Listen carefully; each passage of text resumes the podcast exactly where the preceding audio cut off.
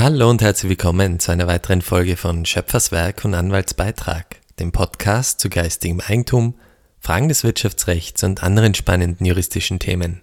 Mein Name ist Dr. Johannes Ziller, ich bin Anwalt bei Warbeck Rechtsanwälte.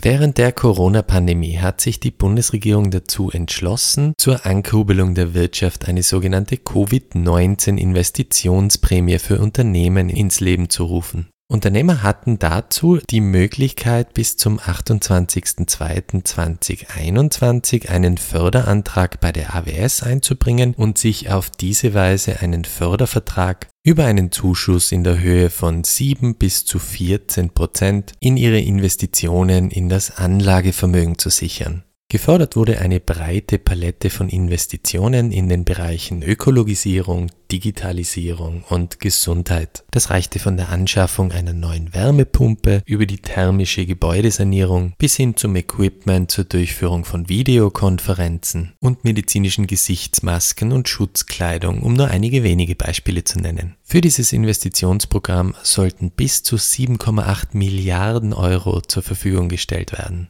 Die entsprechende Förderrichtlinie sieht allerdings vor, dass sämtliche geförderten Projekte mit einem Investitionsvolumen von unter 20 Millionen Euro, das ist die breite Masse der Investitionsprojekte, spätestens bis zum 28. Februar 2023 in Betrieb genommen und bezahlt sein müssen. Je näher diese Frist allerdings rückt, stellen mehr und mehr Unternehmer fest, dass sie diese Fristen zum Abschluss der Förderprojekte unverschuldet nicht einhalten können, entweder weil behördliche Genehmigungen zu lang gedauert haben oder aufgrund der generellen Rohstoffknappheit einfach Produktkomponenten fehlen, um das Projekt abzuschließen. Auf diese Weise könnten zugesagte Investitionsprämien einfach wieder verloren gehen. In einem Fall, in dem ich beigezogen wurde, sind das über 100.000 Euro, auf deren Leistung der betroffene Unternehmer berechtigterweise vertraut hat. Die Austria Wirtschaftsservice GmbH, kurz auch AWS genannt, die mit der Abwicklung der Investitionsprämie betraut ist, führt auf diesen Umstand angesprochen aus, dass sie zwar die Ansicht des Förderwerbers nachvollziehen können, dass er nun völlig schuldlos seine Investitionsprämie verliert, der AWS sei aber kein Ermessensspielraum eingeräumt, um diese Frist zu verlängern. Hilferufe an die Politik blieben bisher ebenfalls ungehört. Es stellt sich also die Frage, was man rechtlich in einer solchen Situation noch machen kann. Wir begeben uns also auf Spurensuche nach einer gerechten rechtlichen Lösung.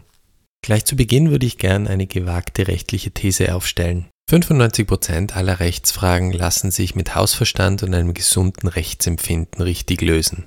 Ich empfinde es schlichtweg als ungerecht, dass jemand, der unverschuldet eine Frist nicht einhalten kann, weil er auf behördliche Genehmigungen oder die Lieferung von Produkten wartet, eine zugesagte Förderung verliert, auf die er gebaut hat. Viele Unternehmer haben ja vorwiegend wegen dieser Investitionsprämie investiert und die Wirtschaft angekurbelt, genauso wie es der Gesetzgeber ja dadurch erreichen wollte. Das Ergebnis ist also schlichtweg unfair. Kauf- und Werkverträge, die ich im Hinblick auf diese Förderprämie abgeschlossen habe, kann ich nämlich jetzt nicht mehr einfach rückgängig machen, nur weil ich die Investitionsprämie nicht erhalte. Die Unternehmer haben also ihren Teil des Fördervertrags insoweit erfüllt, als sie tatsächlich wie gewollt die Wirtschaft angekurbelt haben, wenn auch die Inbetriebnahme des Förderprojekts vielleicht ein bisschen später stattfindet. Die Republik muss aber wegen der harten Frist bis 28.02.2023 einfach nicht mehr zahlen. Ein reines Rechtsempfinden wird uns allerdings nicht reichen. Wir müssen uns auf die Spurensuche nach Rechtsgrundlagen begeben, um die Investitionsprämie weiterhin einfordern zu können, auch wenn man die Frist nicht einhalten kann. Dazu würde ich jetzt gerne ein bisschen ausholen, damit wir besser verstehen können, was bei einem Fördervertrag eigentlich rechtlich passiert. Der Staat kann nämlich nicht nur hoheitlich tätig sein, sondern im Rahmen der Privatwirtschaftsverwaltung Unternehmen betreiben, sich an Unternehmen beteiligen und Verträge abschließen. Ein ganz wesentlicher Grund für den Abschluss von Verträgen ist zum Beispiel die Förderungsverwaltung. Mit dem Investitionsprämiengesetz hat der Gesetzgeber jetzt festgelegt, dass die AWS mit der Abwicklung des Förderungsprogramms, also insbesondere mit dem Abschluss von Förderverträgen mit den Förderungswerbern, beauftragt wird und diese im Namen und auf Rechnung der Republik abschließen kann. Das zum damaligen Zeitpunkt noch bestehende Bundesministerium für Digitalisierung und Wirtschaftsstandort sollte zu diesem Zweck eine Förderungsrichtlinie ausarbeiten,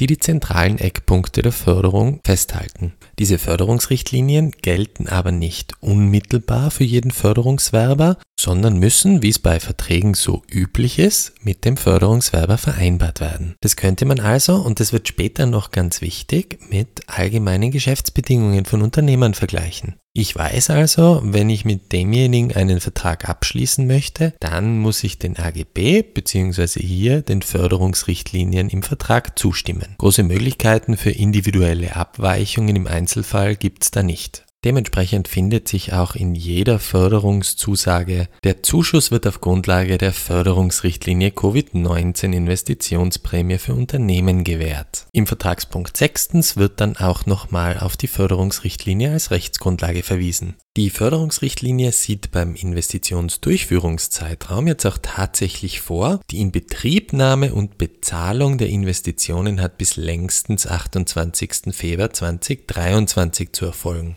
Zwei Jahre länger ist die Frist nur dann, wenn das Investitionsvolumen 20 Millionen Euro übersteigt. Diese Zeiträume sind nicht verlängerbar, sagt die Förderungsrichtlinie. Auf den ersten Blick findet man in der ganzen Förderungsrichtlinie keinen Ausweg aus diesem Dilemma. Wenn man aber etwas genauer schaut, findet man bei den Rechtsgrundlagen in Punkt 3.1 der Förderrichtlinie folgenden Hinweis. Subsidiär gelten auch die allgemeinen Rahmenrichtlinien für die Gewährung von Förderungen aus Bundesmitteln, soweit diese mit der Eigenart der Förderung vereinbar sind. Hier haben wir also einen Verweis auf eine weitere Rechtsgrundlage, nämlich diese allgemeinen Rahmenrichtlinien, abgekürzt ARR. Diese ARR kommen aber nur subsidiär, das heißt ergänzend, soweit die Förderungsrichtlinie nichts anderes regelt, zur Anwendung und auch nur dann, soweit es mit der Eigenart der Förderung in Einklang zu bringen ist. Der nächste Prüfungsschritt führt uns also direkt zu den ARR.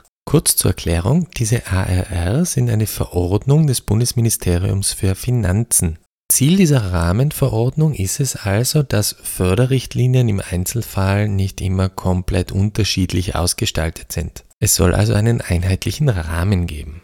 Die Förderungsrichtlinie für die Covid-19 Investitionsprämie soll sich also prinzipiell an die Vorgaben der ARR halten, wenn es nicht entsprechende Gründe gibt, im Einzelfall von den ARR abweichen zu müssen. Zum Thema der Auszahlung der Förderungen findet sich jetzt in 43 Absatz 5 der ARR eine sehr spannende Bestimmung, die so eben nicht in die Förderungsrichtlinie der Covid-Investitionsprämie aufgenommen wurde. Da die Bestimmung etwas sperrig formuliert ist und jeder sich ein Bild von der Bestimmung machen soll, lese ich die Bestimmung einfach mal im Wortlaut vor. Wurde eine Förderung wegen Nichterfüllung der für ihre Auszahlung vorgesehenen Voraussetzungen mit Ablauf des Finanzjahres, für das die Förderungszusage abgegeben wurde, zur Gänze oder teilweise nicht ausbezahlt, darf die haushaltsführende Stelle oder die Abwicklungsstelle die Wirksamkeit der Förderungszusage bis zum Ablauf des nächstfolgenden Finanzjahres verlängern wenn die Ausführung der Leistung ohne Verschulden der Förderungsnehmerin oder des Förderungsnehmers eine Verzögerung erfahren hat und die Förderungswürdigkeit der Leistung weiterhin gegeben ist. Jetzt wird's also spannend. Die ARR sieht also eine Bestimmung vor, die besagt, dass die AWS als Abwicklungsstelle die Wirksamkeit einer Förderungszusage bis zum Ablauf des nächstfolgenden Finanzjahres, sprich Ende 2024, verlängern kann, wenn die Ausführung der Leistung ohne Verschulden des Förderungswerbers nicht erfolgen konnte. Das würde also wirklich sehr gut für unsere Situation passen in der ein Förderwerber unverschuldet aufgrund langer behördlicher Wartezeiten bzw. Rohstoffmangels die Inbetriebnahme nicht rechtzeitig vornehmen kann. Jetzt müssen wir uns die Frage stellen, warum ist diese Bestimmung nicht in der Förderungsrichtlinie gelandet, wenn die Förderungsrichtlinie ja eigentlich die Vorgaben der ARR einhalten soll? Zwei mögliche Argumentationen dazu. Entweder wurde es übersehen, das wäre sehr gut, weil dann kann man sagen, subsidiär soll das greifen. Diese Bestimmung zur Auszahlung soll also eine Lücke stopfen, die so nicht beabsichtigt war. Oder zweitens, man hat das ganz bewusst außen vor gelassen, weil es mit der Natur der Investitionsprämie im gegenständlichen Fall nicht vereinbar ist, dass man die Förderungszusage verlängert. Ich persönlich sehe aber keinen zwingenden Grund, warum es unbedingt erforderlich sein soll, dass sämtliche Förderungsprojekte bis zum Datum 28.02.2023 abgeschlossen sein müssen und man für spätere Projektabschlüsse eben keine Investitionsprämie mehr erhalten soll. Schließlich ist es ja bei den Förderungsprojekten mit einem höheren Investitionsvolumen von über 20 Millionen möglich, das Projekt bis 28.02.2025 abzuschließen. Da kommt dann also sehr wohl eine spätere Auszahlung durchaus in Betracht. In unserem gegenständlichen Fall werden wir also dementsprechend einen Antrag gemäß 43 Absatz 5 ARR stellen, dass die AWS die Wirksamkeit der Förderungszusage verlängert, weil den Unternehmer kein Verschulden am Versäumen der Frist trifft. Gleichzeitig mit diesem Antrag sollte man alle Dokumente vorlegen, die beweisen können, dass den Förderungswerber eben kein Verschulden trifft. Das können beispielsweise Unterlagen sein zu verschobenen behördlichen Verfahren oder Nachweise, dass Ihr Auftragnehmer aufgrund von Rohstoffmangel das geförderte Projekt einfach nicht innerhalb der Frist fertigstellen kann. Berücksichtigen Sie in diesem Fall bitte, dass Sie gemäß Punkt 6.6 der Förderungsrichtlinie dazu verpflichtet sind, der AWS alle Ereignisse, welche die Durchführung von Investitionen verzögern oder unmöglich machen, aus eigener Initiative unverzüglich anzeigen müssen. Lassen Sie die Frist also nicht unkommentiert einfach ablaufen, sondern weisen Sie die AWS schon vorher darauf hin, aus welchen Gründen die Frist unverschuldeterweise nicht eingehalten werden kann. Dann bleibt es abzuwarten, inwiefern die AWS dazu bereit ist, die Förderungszusage unter den konkreten Umständen des Einzelfalls zu verlängern. Eine Rechtsgrundlage für eine Ermessensentscheidung zur Verlängerung wäre ja aus meiner Sicht durchaus vorhanden, gemäß 43 Absatz 5 ARR. Was passiert, wenn die AWS diesem Antrag auf Fristverlängerung nicht stattgibt? Auch dann ist aus meiner Sicht noch nicht aller Tage Abend. Zu Beginn habe ich ja ausgeführt, dass die Förderungsrichtlinie eigentlich mit allgemeinen Geschäftsbedingungen vergleichbar ist. Das ist jetzt nicht nur meine Privatmeinung, sondern hat sogar schon mal der Verfassungsgerichtshof in einer Entscheidung aus dem Jahr 1999 so zum Ausdruck gebracht. Nachzulesen im Riss unter der Geschäftszahl V89 aus 97. Allgemeine Geschäftsbedingungen weisen jetzt die Besonderheit auf, dass sie einer Inhaltskontrolle unterliegen. Gemäß dem Paragraph 879 Absatz 3 sollen in AGB keine Bestimmungen enthalten sein, die unter Berücksichtigung aller Umstände des Falles einen Teil gröblich benachteiligen. Das soll also in gewisser Weise einen Ausgleich vom Machtgefälle bei der Inanwendungnahme von AGB herbeiführen, weil derjenige, der die AGB zur Anwendung bringt, ja einseitig diktieren kann, welche Bestimmungen gelten sollen.